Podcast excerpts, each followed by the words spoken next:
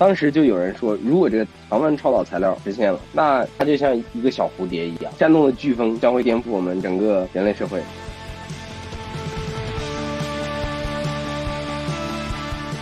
其实我那天读到这个消息，我第一反应就是哇，股票又要狂乐一番了。果然，再往下面读一点，就是什么涨停啊，涨了多少多少呀？那我想说，如果现在再跟进的话，就是一波韭菜了。如果真的能够商业化实现的话，比如说我们现在手机的内存是五百一十二 G 的，如果这个技术真的能够应用了，你可以用相同。的空间吧，你的这个存储信息的量，大概理论上可以扩大一千倍，就意味着你五百一十二 G 就变成五百一十二 T 了。在我眼里是个很夸张的这个技术的应用的前景。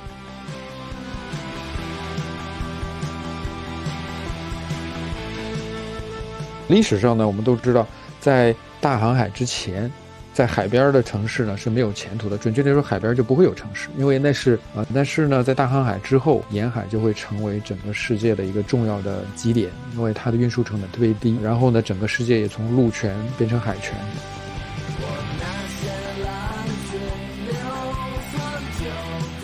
欢迎大家来到不正经研究会第三季第三十一期，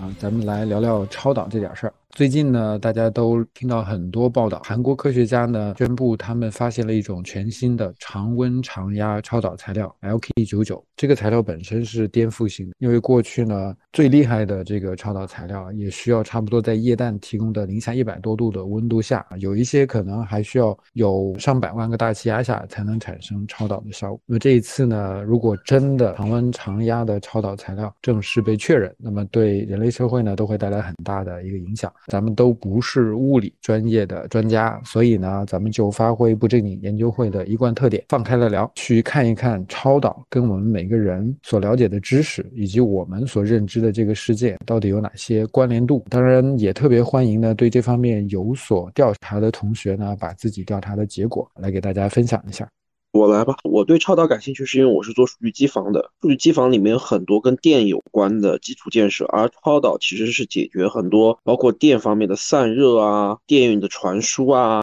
以及各种机房的算力的提高，所以我对这个是很感兴趣。目前我了解到的是，目前这个材料它的量还不够，无法证明它的很多特性，它大概率不是常温超导材料，而可能是涉及到人类未知的对于电磁学的影响的一种材料，因为它也不是完全抗。磁体目前看偏斜角度不够，所以资本市场是预期要放冷，为了更好的去研究它，因为这个东西现在研究层面就跟类似于 GPT 一样，不是要花太多钱，而是要先把制造成本降低，然后用足够的量去研究它的特性到底是什么，来填补理论空白，因为它的很多特性是违反现有很多学科对于超导这个概念的理解的，所以这就是它最有价值的，特别是它在知识上和理论上。嗯，特别好。大家好，我是郭帅不帅，然后今天这个话题呢。确实是挺感兴趣的。我一直是一个物理学的爱好者，我觉得物理学有很多影响着我们这个世界的，是我们科技的底层之一。另外，可能更底层的是数学，有许许多多的现象，就代表着物理学是有多好玩。比如像原子弹啊这个事情啊，核爆这些事情，我觉得一定程度上，像超导的现象，这个是物理学好玩的又一个很明显的第二个代表。我很喜欢这个磁悬浮列车。我曾经以前在磁悬浮刚出现的时候，我就在想，是不是一二十年之内会不会到处都是磁悬浮列车啊？很可惜，并没有。后来我才知道是什么原因，是成本。如果常温超导体真的出现了，会给我们的世界带来多么有意思的影响？我觉得这件事情还是值得期待的。那接下来，郭磊同学，我对物理学不打懂，但是我对这个话题非常感兴趣，因为我是做企业咨询的嘛。我现在服务的很多的企业都是做储能的呀，然后做光伏的呀，都就类似这些配套的一些供应商，相对来说在这方面的技术用的还是比较多的。我就感兴趣，万一这个事情是真的，对于整个我我服务的这些客户的他们产业的这种影响，理解上有可能是非常大的。因为这个玩意儿离普通人好像好远，我是普通的不能太普通的普通人。感兴趣的一个概念是我对于极限的东西总觉得挺好玩的。你像这个零下负两百七十三度绝对零度这个事情，我本身就觉得，哎，怎么这个是理论公式嘛？然后很多的他们啊，不断的往上走，然后与之相关的这种跟一些极限的概念连在一起的事情，我总觉得很好玩。超导应该是在我们初中、高中应该就有这个概念。然后有负的一百多度的时候，哎，这个好像听说过，所以看看看看他们是咋想这个事情的，很好奇。好的。啊，谢谢大飞同学。大家好，我是 Matt。然后我平时也比较关注这种新科技啊、新技术。我就是觉得它的实现对我向往的最大的一个地方是，哎，跟刚才那个郭帅讲的那个列车是一样的。列车的速度达到了一个可以让我白天在上海大城市上班呢，晚上就去到一个比较乡村的一个地方去居住。这样，这个可能。以最近实验的结果来看，并没有啊，像是韩国的那个团队讲的有超导性，并且有很完美的一个抗磁的一个性。新科技呢，对未来这个美好生活带来一些改变，相对来说我还是比较向往。还有一点就是，可能平时会做一些投资啊，就是对这个最近这个超导概念比较火爆嘛，它也比较戏剧性，因为你像我们可能呃 A 股呢，它有一个爆炒了两天之后又也正尾了，然后今天又拉起来了，因为。它可能也有一些新的发现，我觉得这个也是从资本市场来反映这个超导的一个进行时，还挺有意思的。好，我就说这么多。好的，谢谢 Matt 同学提供了这个资本市场的这个视角。接下来，肖静同学，我是八七二班的肖静。我今天为什么会来呢？是因为我每周五都来，我很喜欢这种有收获的活动。虽然是线上，但我觉得每次都有收获。上次聊那长安三万里。聊得我心潮澎湃的，半夜都 睡不着觉，就在看一些古诗词。然后我是在得到的新闻里面听到了这个超导，我唯一的印象就是哇，一项技术突破，呃，中国是排在里面的中日韩，啊，我就觉得很开心。好的，谢谢肖军同学一直以来的支持啊。我是十一期四班的白白，每次不正经有特别不正经的话题的时候，我都会参与。然后我不正经，第一次参与的话题就是关于量子力学，也是我完全不懂的领域。超导也是我不懂的领域，所以过来拓宽自己的边界。然后关于超导这个话题呢，之前跟朋友在聊，他做 AI 的嘛，他跟我说最大的影响就是可能五 G 要再升级，就速度传输会更快，包括电费会下降之类的，会有革命性的一些变化，所以大家才这么激动啊。这是他给到我的一些启发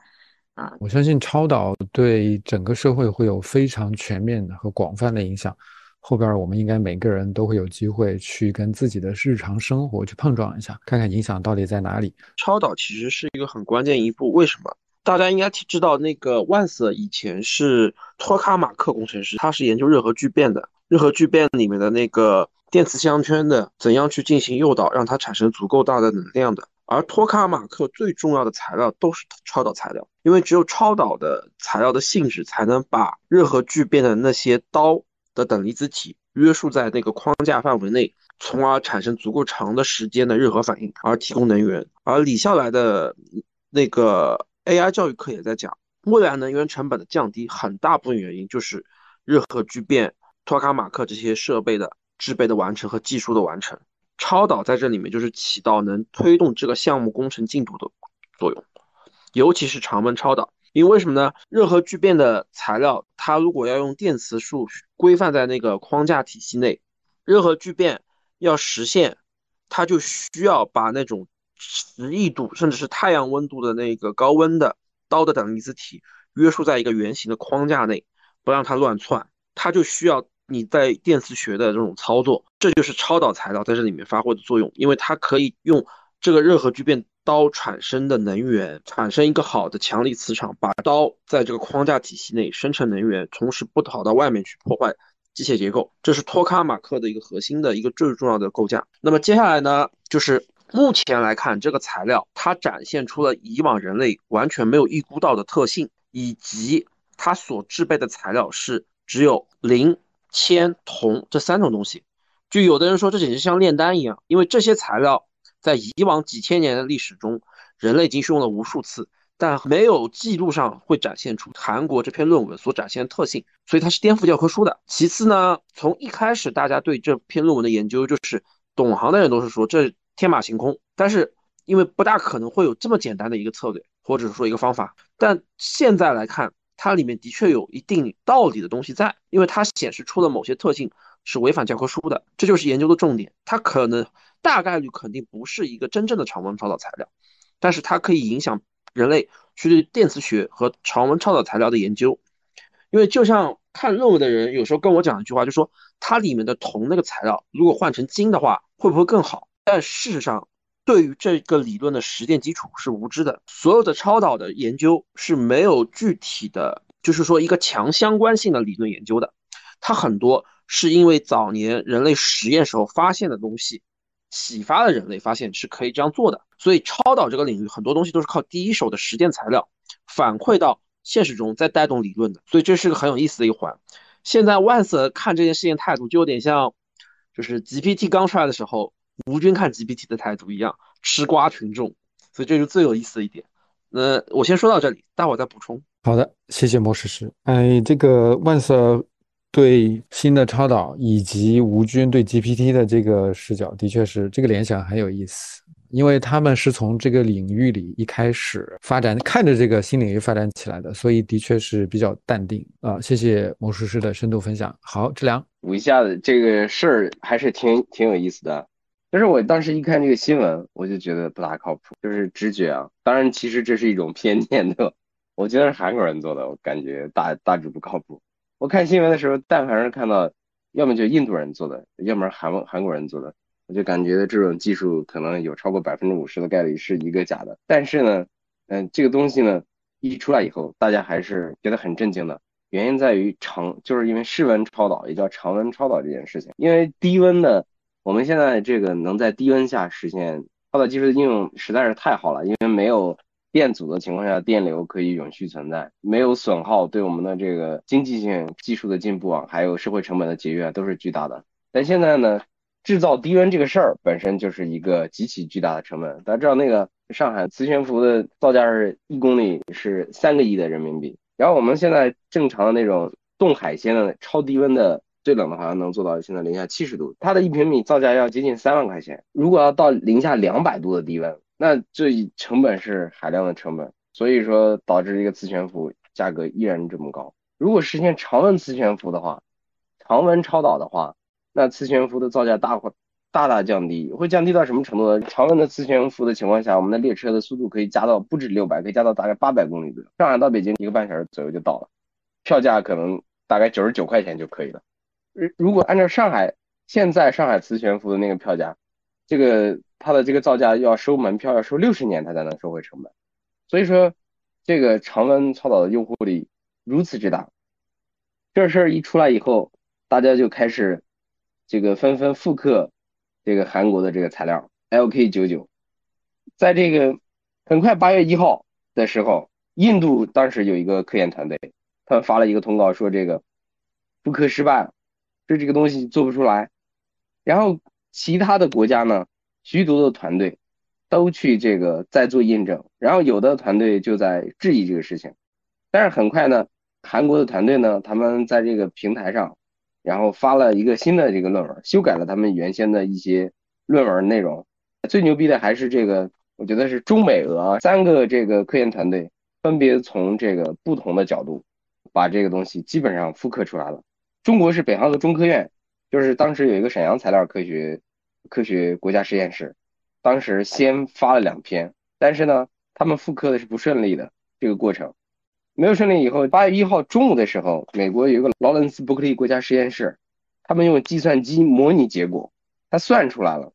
算出来他说 LK 九九有很大的概率可能真的是常温常压的，这里面有两个参数，一个是常温，一个是常压。刚才那个魔术师说了两点很重要的参数，一一个就是超低温，一个就是超高压，温度极低，压力巨大。这两个在事实上对于我们生产来说，这都是巨大的成本。如果常温常压，就会降到很恐怖的程度。当时就有人说，如果这个常温超导材料实现了，那它就像一个小蝴蝶一样，煽动的飓风将会颠覆我们整个人类社会。那当然大家就很激动啊。结果在八月一号下午的时候，大概四五点钟，华中科大有一个科研团队。他们进行了复刻，而且验证了这 LK99 的样本，它是导磁性，但是呢，还需要验证电阻这个事情。接下来这个技术呢，很快的在其他国家也在快速推动，而且华科当时把他们做实验的这个过程加引号那个炼丹炼制出来的过程，他们的结论是明确的抗磁性半悬浮。接着呢，国内又有其他好几个大学，曲阜师范大学有一个高压科学研究团队。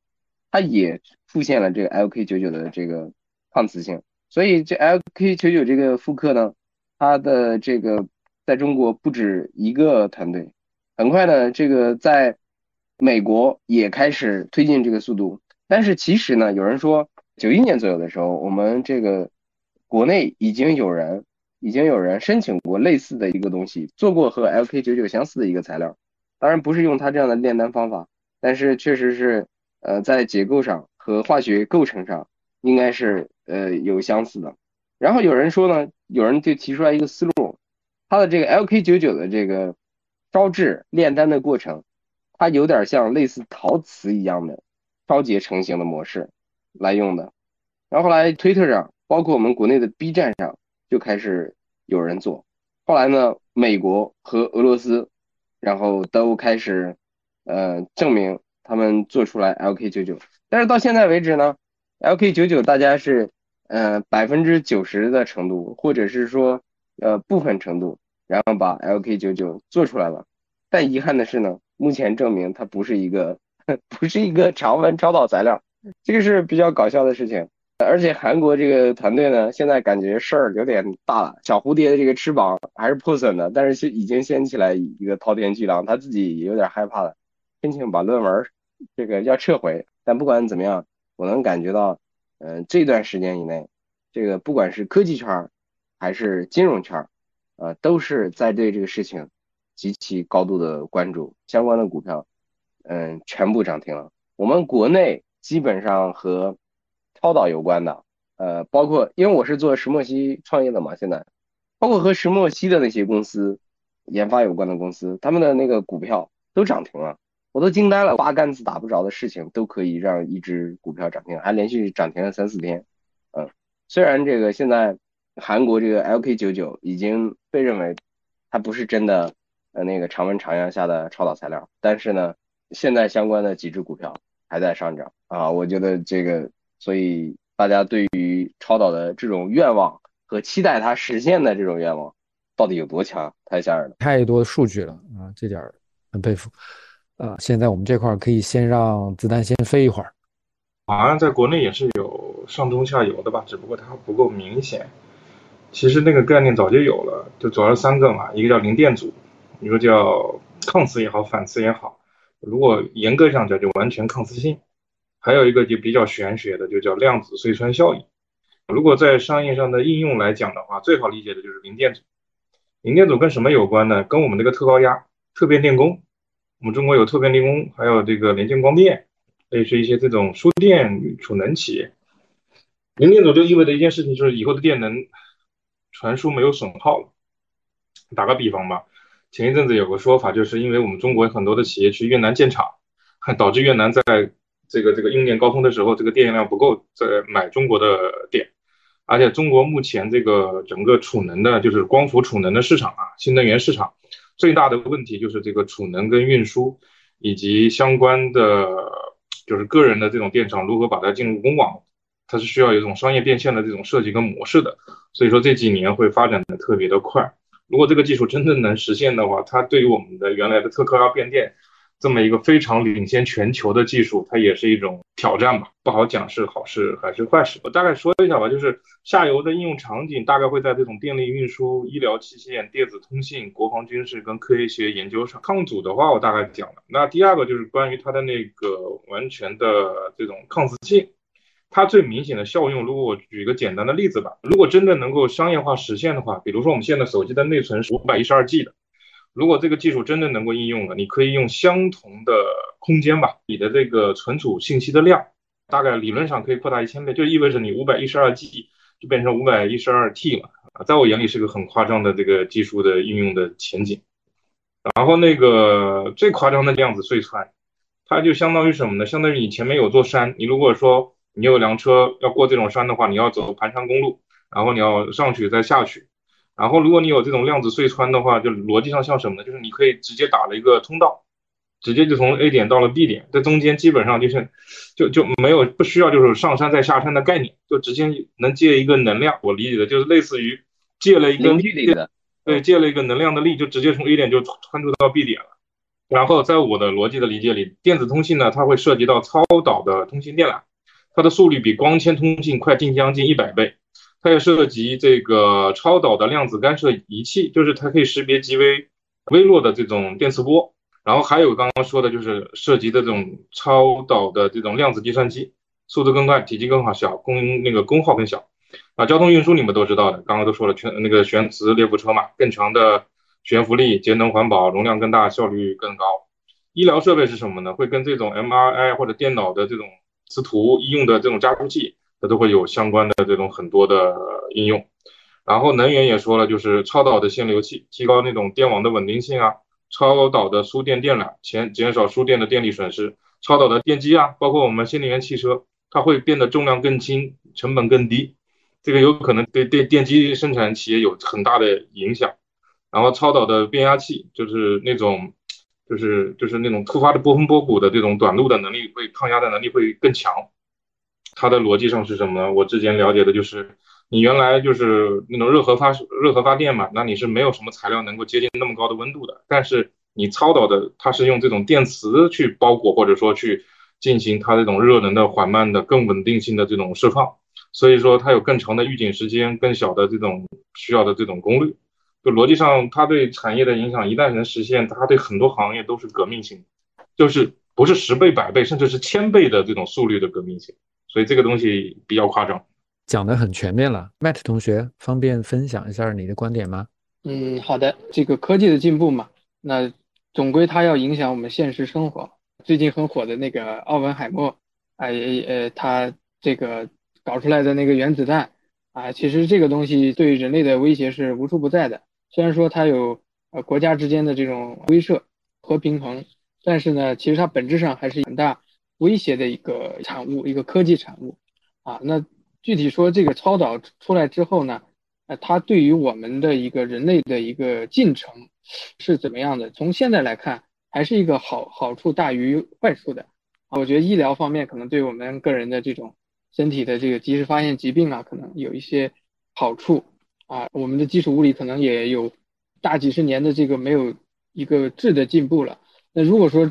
这个技术呢，可以让啊我们在发现一些呃这个宇宙中啊更基础的真相啊，就是从科学的角度来讲，那么我觉得对我们人类的这个，说不定对我们这个人类的这种生物的这种就是进化。啊，会带来一些好处，因为我们毕竟每个人的生命只有只有这一百年左右嘛。我觉得人类的第一阶段其实是，呃呃，可以让我们解决这个生死的问题。哦，其实我那天读到这个消息，我第一反应就是哇，股票又要狂热一番了。果然，再往下面读一点，就是什么涨停啊，涨了多少多少啊。那我想说，如果现在再跟进的话，就是一波韭菜了。什么虚拟现实、增强现实，然后接着就是什么区块链的狂欢，就是然后又是什么，包括 Chat GPT，我也觉得有点狂热了。前段时间通读下来，很多物理学家的说法呢，就是这个东西是一个很美好的一个愿景，那现在可能还不是完全是可以实现的。然后我觉得这个东西真的是实现了，它不仅仅是什么行业颠覆了。那就相当于什么瓦特发明了蒸汽机啊，什么什么进入一个电气时代啊，这很多事情的逻辑和规律都会都会去变化，因为和和电相关的东西实在是太多了，对吧？然后呃，电这个东西对我们生活、工作啊，包括行业的影响也是太大了，所以我们可能会进入。一个超导时代，就是学历史哈，呃，我我脑中就在想象，呃，我们再去学历史，那些小朋友就会说啊，某某某某某年就是超导元年，然后我从此人类进入了超导时代。因为我毕竟是学文科出身的嘛，物理呢，我也就这辈子也就初中学了两年啊，高中学了半年，混混一下就过去了，就再也没有呃接触过物理了。很多概念在取名字的时候，其实是很有误导性的。比如说，低温超导是零下两百七十度，高温超导是零下两百度。你这个就很别扭，你知道吧？就大家听高温哦，高温啊，可能一百度吧，但是它这个高温超导是零下两百度，然后常温超导，常温超导我会觉得可能二十几度吧，跟这个天气差不多，人类体温很舒服就二十五度，对吧？但是常温超导是一百二十七摄氏度的这个区间，对吗？是是是是这个。概念嘛，就是一百二十七度到两百。我的理解就是常温就是日常温度，就是你既不需要在冬天的时候给它加热，也不需要在夏天的时候给它降温。一百二十七呢，只是这个一个特例了，它是为了展示自己的支持的这个温度的范围特别广，所以特别提出来这个一百二十多度的温度。对，呃，所以它就是一百二十七到零下两百度这一个区间，就是呃常温超导，对吗？然后我觉得这个还是蛮烧脑的一个逻辑，比如说高温超导是 零下两百度，就是特别反逻辑。你知道蓝色性格啊，就是对这种反逻辑的事情啊，简直是抓狂，你知道吗？所以我就觉得这可能是啊我们学不通理科的一个原因吧，就是没有办法去理解这些东西。对，所以我觉得对很多女性或者是说对很多孩子。啊，去理解这些概念会啊形成一定的难度吧，啊，差不多就是就是就这两点了。嗯，好的，谢谢肖军的分享。我特别喜欢超导元年这个概念啊，因为超导的确是一种影响会非常非常广泛的技术。志良，我也是听到这个超导元年了，我就想那个说说这个 超导元年的事情。超导元年可能不是二零二三年啊，也可能不是二零二四年。而是它早就产生了，它是一九一一年，呃，这这个应该是真正的超导元年。我说一个基本概念，就是绝对零度这个概念。我们就是零下二百七十三点一五度，当这个温度，嗯，到达这么低的温度的时候，就这个宇宙中所有的东西全都会被冻住啊，加引号的冻住，就它原子不振动了，嗯，所以我们叫绝对零度，就温度无法再降到零下二百七十三点一五度以下。以下的温度没有，这个就是最低温了。降到这个温度的时候，所有的原子都会被冻住这些事情。然后比这个温度高的温度，比如一百六十 K 以上、两百 K 以上，就是把它往上加加两百度，嗯，就是我们零下多少度，全都是叫高温啊。所以其实全是在零下几十度啊，叫高温超导。那个高温比对的不是我们正常的零摄氏度的概念，而是。比对的是零下二百七十三点一五摄氏度的概念。我想说的是，就是这高超导的原嗯这个事情现象发生的一个典故和这个现在这个事情可能会有一点关系。它最早的时候是一九零八年的时候，荷兰那时候有一个物理学家叫奥尼斯，这个哥们儿挺有意思的，他天天喜欢研究那个氦气，他把氦气温度生生冷却到一 K 了，一 K 就是二百七十三点一五加上。一度就是二零零下两百七十二点一五度啊，也是超低的温度。降到这个温度的时候，氦气变成液体了。把一个杯子放到一个液氦的池子里面，杯子的那个杯面呢，它是高于液氦的池子，外面的液氦呢会自动流到这个杯子里面。如果要是在那个液氦中插入一根毛细管，然后用光照射这个液氦的话，里面的那个液体液氦就会像喷泉一样喷出来，光度越强。然后那个液氦喷喷射的越高，就是在这个这么低的温度下，在一 K 就是接近于零下两百七十三点一五度这个绝对零度的时候，液氦可以直接把光能转化成机械动能，这都是一些匪夷所思的一些性能。后来呢，这个奥尼斯他就觉得哎太好玩了，他就开始用这个液氦不停的冷冻各种金属，他把那个汞，他冷冻了好多金属，他把那个汞就我们说的水银。冷却到零下四点，嗯，冷却零四点二 K，就是零下二百六十九度的时候，汞的电阻消失了，这个就是超导现象。他因为不停的发现其他的金属超导体，后来一九一三年的时候，奥尼斯就得了诺贝尔物理学奖。所以到后来有人还还在讨论这个事情，有人说这个超导电阻应该是很小嘛，应该不是零嘛。然后就有科学家真的拿这事儿做实验了。一九五五年的时候，英国有一个科学家叫柯林斯，他就把电流维持在一个环状超导体内，一直用低温保存液氦保存。过了两年半的时间，这个电流没有一点衰减。后来是这个实验怎么终止呢？他本来想一直做，后来送液氦那个卡车出车祸了，然后液氦送不过来，他没有办法保持低温了，这个实验终于终止了。在这个两年半的时间内，电流没有任何损耗，所以这个现实当中也证明，后来呢，就是到三三年的时候，荷兰有一个科学家，他就在研究超导体的时候，发现如果这个超导体在超导状态的时候，就是电流通过的时候没有任何电阻的时候，它内部的磁场感应强度是零，所以这个叫，所以这个叫麦麦斯纳效应，就是荷兰科学家麦斯纳发现的。所以现在测测量这个东西是不是变成超导体了，利用的都是这个麦斯纳效应，是测试测试的是它磁磁感应强度。如果到零的时候，就可以认为它已经是超导体了。其实这个 LK99 它只是不是常温超导体而已，因为东南大学把它往那个低温降的时候，据说降到一百一十 K 的时候，它展现出来了超导的特性。所以这个 LK99。它其实是超超导体，但它是它不是常温超导体而已。所以这个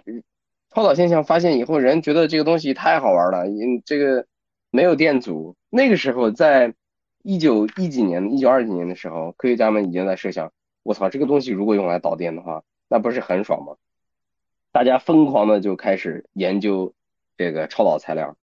然后很快的就是从二 K、三 K、四 K。呃，提升到了十八 K、二十 K，嗯的温度，这些温度其实仍然是零下两百三四十度、零下两百五十度的一个超低温的温度。希望研究出常温材料来，但是用了一百年的时间，从一九一一年开始到目前为止，已经一百一十二年的时间了，仍然没有发现常温超导体啊，所以这个过程可能是艰艰辛的，但是如果真的有一天发现了这个，无疑是是推动人类社会进步的一个东西。也不是有人说，我们现代科学的每一项巨大的成就，在古代的人看来和魔法无异。如果超导实现了，呃，常温超导实现了，那对于古代人来说将是另外。其实我可以用一个更直白的话给大家一个简单的解释。首先呢，绝对零度啊，就是温度呢，其实是我们平常的物质里面的分子在振动。啊，温度越高呢，这个振动越厉害。等到呢，构成我们身边的物质所有的这些原子分子不再振动的时候，这个温度就叫绝对零度。所以温度没有上限，但是它有下限。啊，下限就是不动了，就是绝对意义上的冻结。啊，因为真的是连原子都不动了。那么我们在说低温超导的时候呢，其实可以不用记那么多的精确的数字，你只要记住它是液氦温度就可以了。就必须用液态的氦来做这个提供低温，因为液氦本身氦这种材料呢，它是非常稀有的，而且呢就特别容易在大气里面就逃掉了，就是逃到外太空，然后根本抓不住啊。它本身的产量就非常低，另外呢，为了把它液化，这个成本也是非常高的，所以液氦是一种非常贵的这个低温材料啊，所以用液氦的所有的这个设施呢都非常非常贵。高温呢，我们可以简单的把它类比成液氮的温度，啊，液氮的温度就很高了，当然也是零下很多度，但其实就是跟液氦是完全不能比的，而且它的成本特别便宜，因为氮气呢毕竟是大气里边成分最多的一种元素，它是液氮其实是制造液氧的一个副产品，它的成本呢据说啊就是跟可乐是一样的，啊，你买一罐可乐的这个钱呢刚好够买同等重量的这个液氮。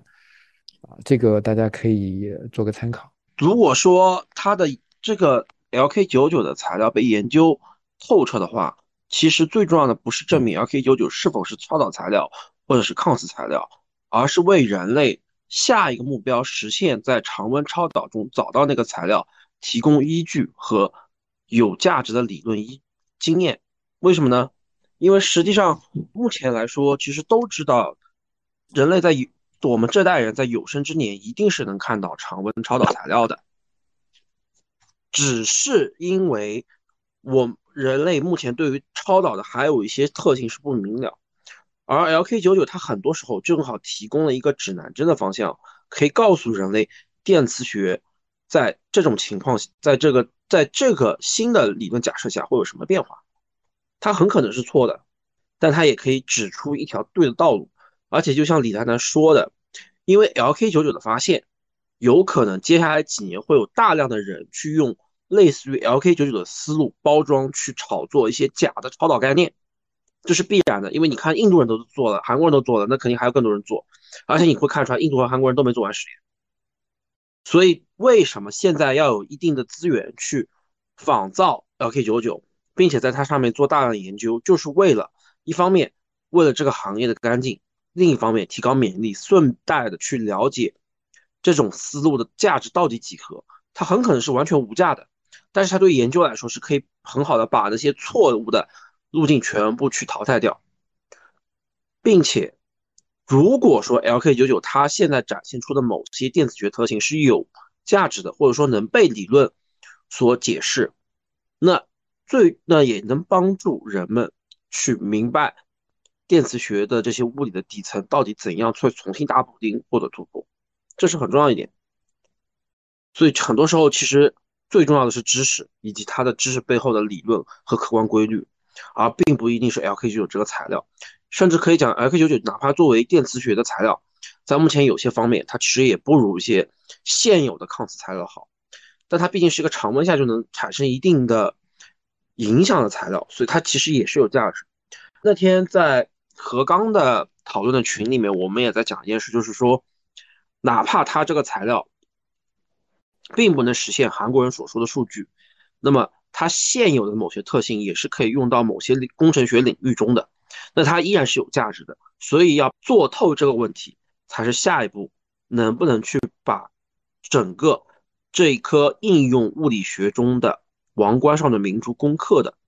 一个关键点。它这样也可以培养国内很多团队和组织的鉴别能力、合成能力，从而去为下一步遇到一个新的理论、新的发现时候，能快速入局做准备。这也是很重要的，因为很大部分程度上，这次能不能鉴别这个东西成不成功，就是看你整个国家的很多相关的人才体系建设、梯队建设，以及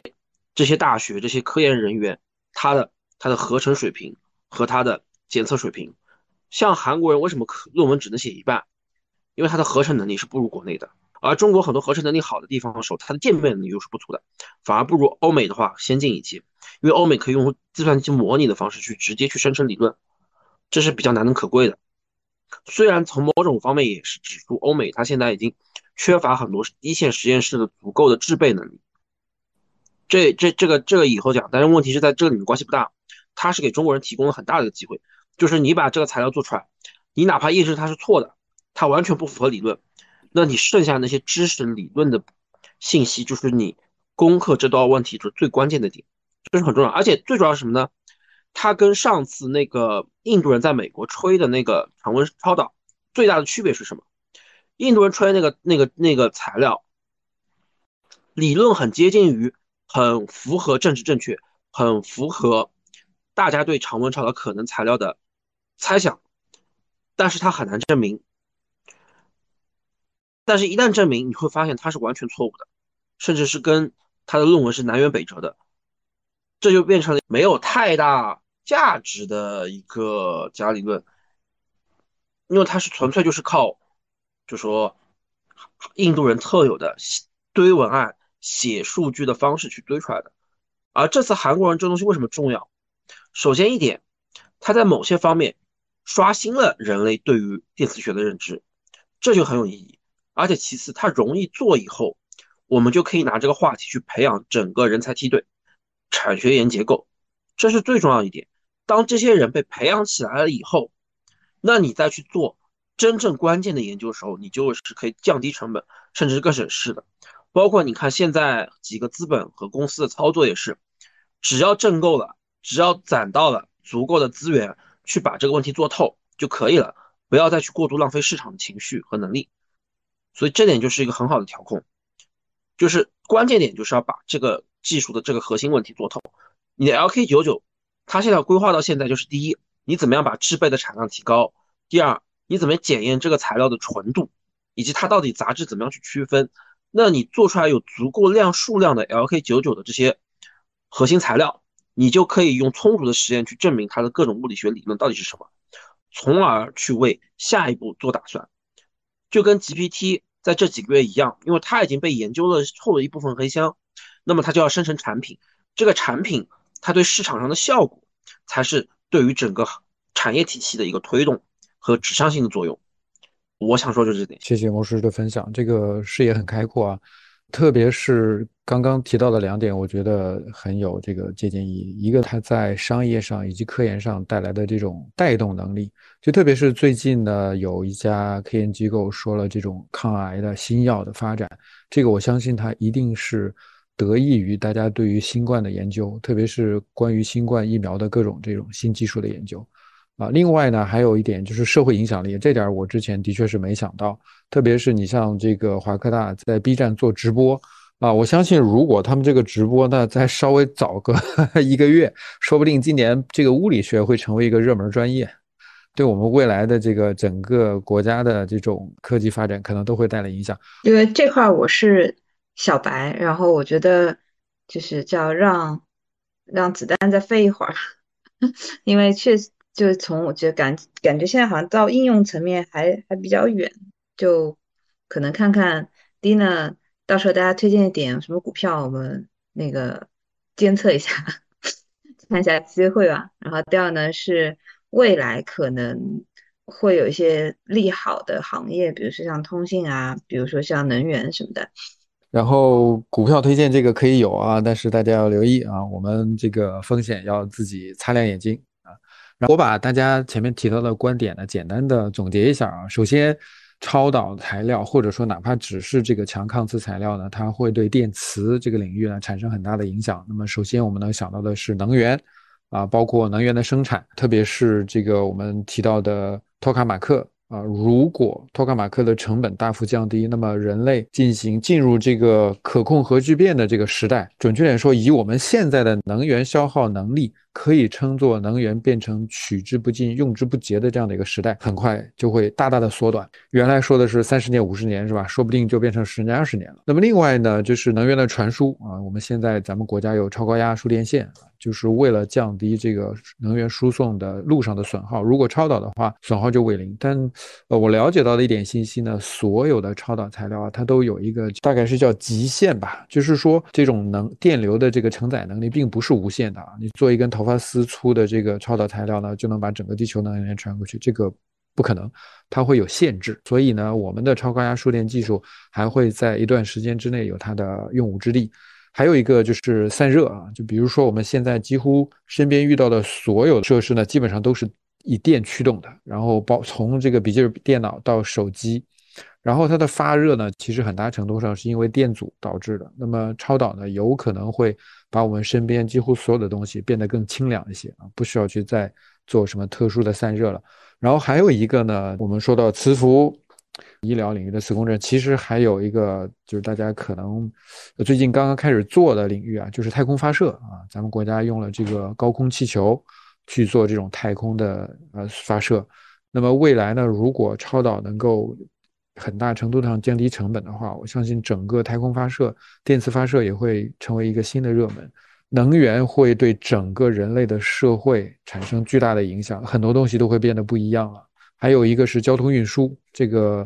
可能主要是基于磁浮的这种铁路。历史上呢，我们都知道，在大航海之前，在海边的城市呢是没有前途的。准确来说，海边就不会有城市，因为那是这个天之涯，地之角，那是路的尽头。啊，那边发展你只有一半的空间可以供发展，另外一半是死路啊。但是呢，在大航海之后，沿海就会成为整个世界的一个重要的基点，因为它的运输成本特别低。然后呢，整个世界也从陆权变成海权。那么，如果这种低成本的这种高超高速铁路开始大规模铺开的话呢，我相信陆权可能会重新再回来。毕竟大海上的航行消耗的时间成本太高了。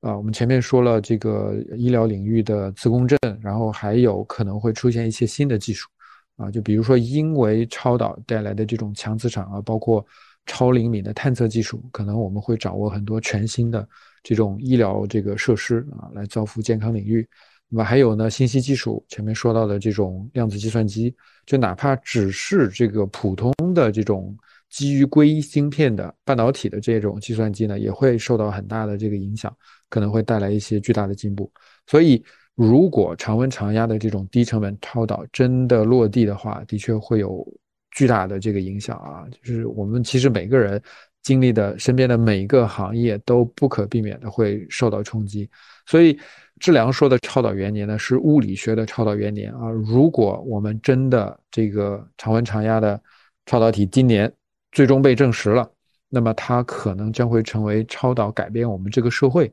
深刻影响我们这个社会的元年。好，我觉得很幸福。我在想象历史会怎么去书写这个这个超导的这个东西。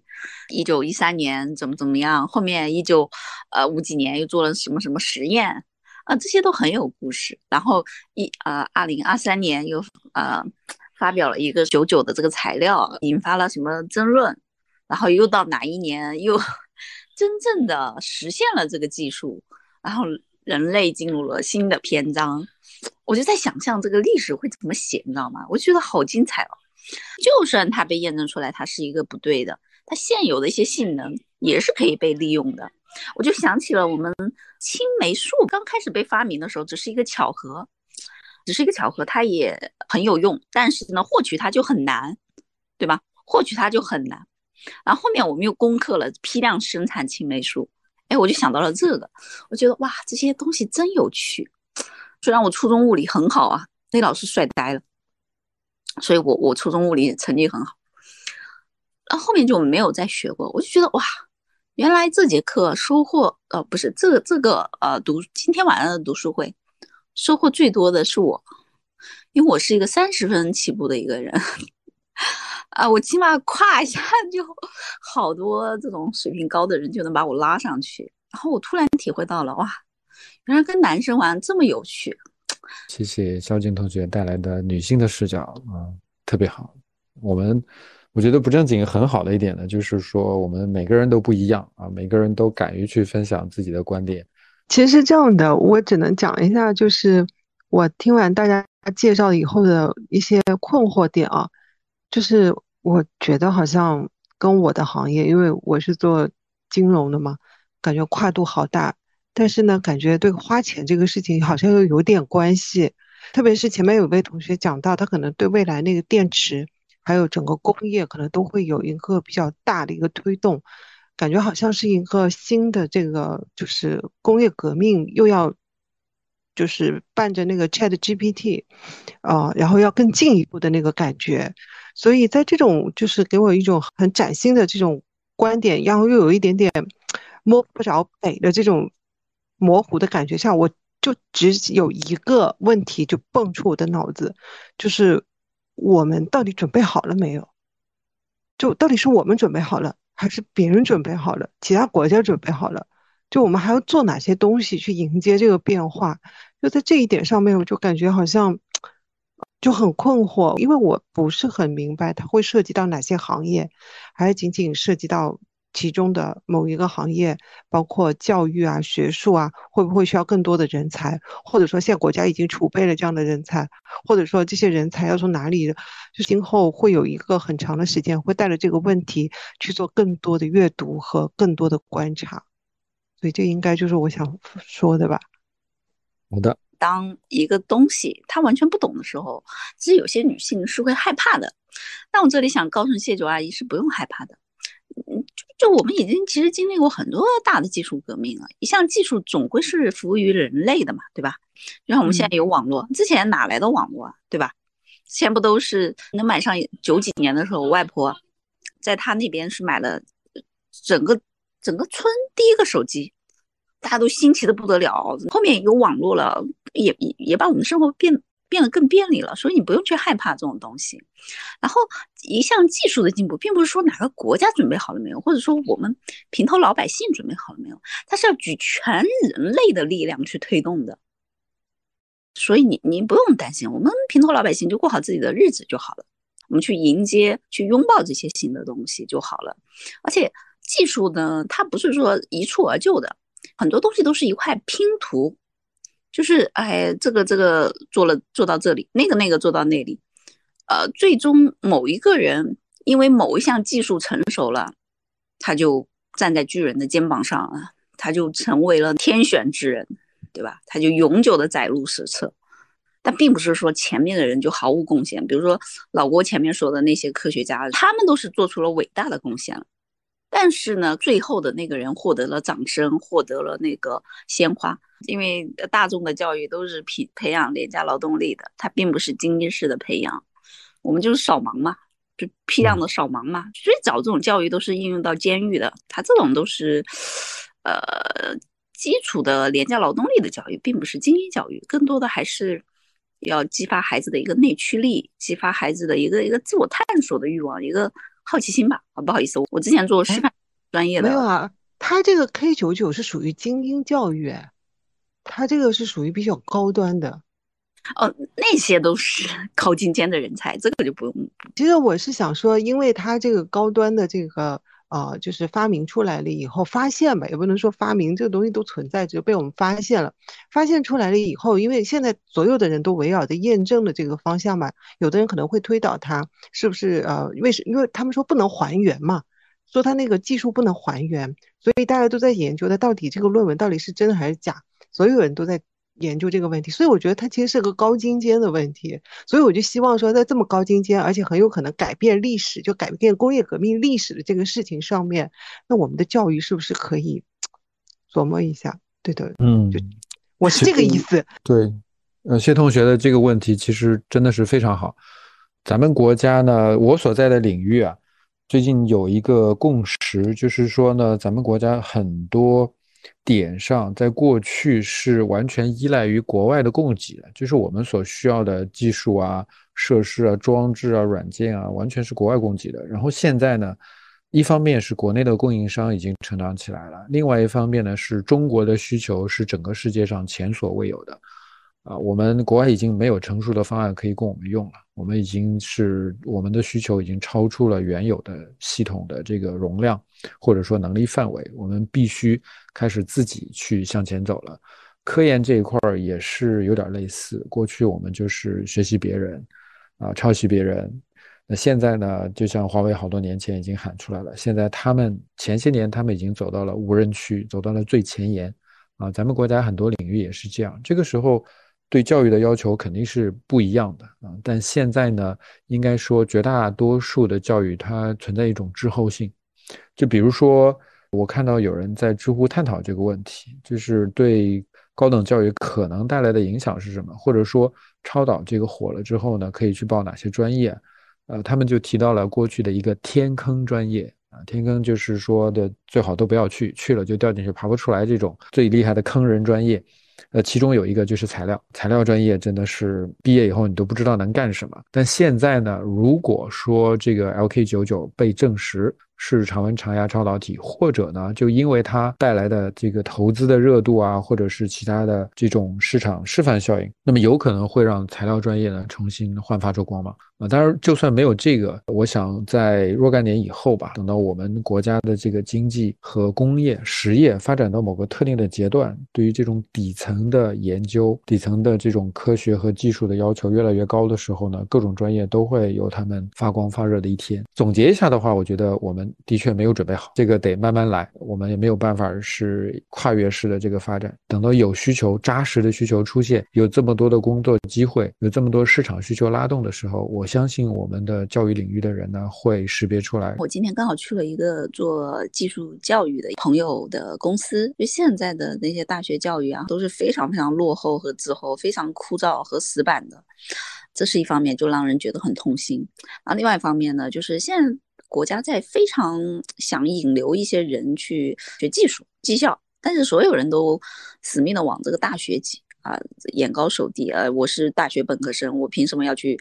要去工厂上班？我这个丢不起这个人，其实不是这样的。家长也不要去追什么风口，这个很难做到。但是我希望大家都是去让孩子去不断的探索自己，去呃让他学他最喜欢的专业，哪怕。看起来没有任何的用。今天我在这个朋友家，他是一个企业主，然后他突然下来，他说一条过来做一个视频，突然一下他说话的声音就变得特别像播音腔，然后一条过，不需要任何的剪辑，就把这个小视频给给给做出来了。然后我就很惊讶，我说你之前学过那个播音主持吗？他说没有，他说我小时候练过相声，因为喜欢，所以他说话特别有魅力，特别抓人。他其实就是小时候有一个爱好，希望他发展越来越好吧。职业教育是很关键的啊。然后我还想再说一个事情，就是刚刚平顺提到了一个药可以治所有的癌症，这个是不可能的哈。目前的技术是达不到的，因为很多不同的癌症啊，血癌啊、实体癌啊、非实体癌啊，包括同一个癌的分型啊、什么期数啊，都是不一样的。这个太复杂了，就是有的。得过癌症的都能投保投得进，甚至投得进重疾险。那有的癌症就基本上就是一得就判死刑，所以这个差异太大了，底层逻辑的差异都很大。还有刚才那小姐姐说推荐股票这个东西，等我们平头老百姓都知道的时候，都在讨论的时候，已经是有很多泡沫了。如果这个技术真的有可能普及的话，它给这个社会进步。可能会带来巨大的助推作用。电价这一块儿，因为高压输电损耗，虽然我们国内的高压和特高压技术特别牛，但是依然大概有百分之十五到二十的损耗。那如果超导常温超导技术实现的话，有可能就会降低百分之二十的电价。这一降不得了，电是我们的生产成本，电价一降，我们所有的成日用品，包括大宗商品，这个大型的不动产的价格都会降。嗯，所以老百姓会收获到红利，反之就相当于变相涨薪了。我们很多的散热问题就没有。现在大量的这个显卡和 CPU 就是散热严重。最后一个是快充，就是目前我们手机不能快充的一个原因，是因为也是因为发热。但是如果用超导材料的话，就不存在我们的技术支持几秒钟可以把手机充满电这件事情。所以说这些基本的层面如果发生变化，那宏观的层面，我觉得对我们的生活带来的影响以。这个级数叠加的形式投射在我们身上的时候，那是，嗯，很夸张、很夸张的，甚至有可能带来其他行业科学的技术进步和影响，甚至带来一些文化的影响。这个韩国的这个材料本身，它不是常温常压下的超导体，但它在一定低温下，它其实是超导体。另外一个呢，它的制备的技术呢，它不复杂啊，真的是像炼丹一样。可能这个东西它本身不是常温超导。材料，但是它给常温超导材料有可能带来一个方向。有的时候，科技树的进化过程中有许许多多无心插柳的事情，搞不好今天的错误为明天的历史的一大步会埋下一个伏笔。我觉得我很庆幸咱们在这个时候搞了一次这个超关于超导的一个讨论，希望在以后还有机会有下一个超导的技术突破的时候，咱们一起讨论超导二。以上，好的啊，谢谢志良的总结分享。这个百分之二十电价，这个嗯，数字很扎实。然后后续电价真的是，因为它是一个最基础的这个可以说是生产资料吧，影响的完完全全是方方面面叠加起来，的确是会有很大的空间。我特别期待这个技术真的能够实现。我觉得这个技术它有可能不是，它是一个材料学的技术。你看目前这种实验的逻辑，你看连就是在某些指导之下，嗯，连个 B 站的 UP 主吧，他都可以去实去去实施这样的一件事情。这种百倍什么千倍以上这种效能技术的迭代，那对于我们目前很多，如果说的严重一点啊，很多这种比较尖锐的问题都能够得到缓解。因为我们以前开玩笑讲，就是国际国家之间竞争的可能就是能源是生存是什么，因为这个技术就有可能会。把我们变成一个在地球内去博弈的一件事情，变成一个我们是不是可以更快的向外去看的一件事情。当然，这个好像就跟科幻小说似的啊，可能展望的有点远，有点多。所以我觉得它不仅仅对生活上会有改变，甚至对一些更大的一些事情也会有很大的一些改变。因为可以想象一下嘛，电磁的基础，我们就看那个看看那个美国的那些大片儿，对吧？电磁那个什么。作为最基础的那种语言的那种能力，就是评那个等级，什么万磁王都评的是最高的那种等级，所以这种技术挺期待的。但是回到现实当中，就是最现实的就是什么呢？就是我们的能源啊，跟它相关的，跟我们的通信，跟我们的相关的，跟信息传输跟它相关的，以及刚刚还聊到了跟下面的教育，跟我们国家的教育相关的，我就觉得可能也得脚踏实地去做吧。就抱着这么样一个心情来看待这件事情，我希望它尽快能够发生。切九阿姨说的这个观点啊，咱们的行业准备好了没有？啊，我对这个其实倒是挺乐观的啊。拿这个电动车举个例子，就是说在前人积累深厚的领域呢，你作为一个后来者去正面硬刚，这个成本特别高，很多时候是商业上不可行，不是你做不到，而是你没有办法以更低的成本提供更好的这个服务和产品啊。但是但凡出现了一个全新的领域，对于后来者还是一个非常好的这个机会的。科技发展有时候可能像。像玩那个 R T S 游戏的探路一样，可能一开始的时候全部都是黑的，但是你探着探着，可能有一些东西，呃，你你就是你就明白了，你这个人本能的这种好奇心呢，它是一定是主观能动性的，它不是一种客观被迫的去让你做一些事情。就比如说我们，呃，这可能提到一些啊一些不太好的一些教育方式，比如应试教育啊，它可能会一些让你觉得，嗯，就是。就是这个可能有些没有没有办法选择啊，你就去选择了这个专业，但是你可能到最后出来的人才可能他的概率会比较小。我觉得也是从小不要去教育的啊，给他一个观念，就是说探索你自己想喜欢的一些方向啊。这种我们 有时候可能太追求这种目呃。结果的实现，反而不去思考一下人，人类就是你的一个生活的一个一个体验吧。就我我不太希望这个世界是一个急功近利，然后互相竞争内卷的一个过程啊啊。然后还有一点就是我之前吧，好像很很早就十十年前，我感觉那个时候还在上学。又有一个印度的一个科学家，好像他是在英国理工大学吧，就是说他的那套理论呢，他就是声称可以用他的一个很简单的一个装置，就可以啊可以发，就是可以这个制造能源呐这种东西，但是到现在好像也没有什么，导致了可能有些东西它是冰山一角啊，但是呢，如果说大家有一个就是这种，就是就是整个世界吧。国与国之间啊，交流变得更多一些。我觉得这个我对我们的科技的发展呢，以及这个人类的未来的这种，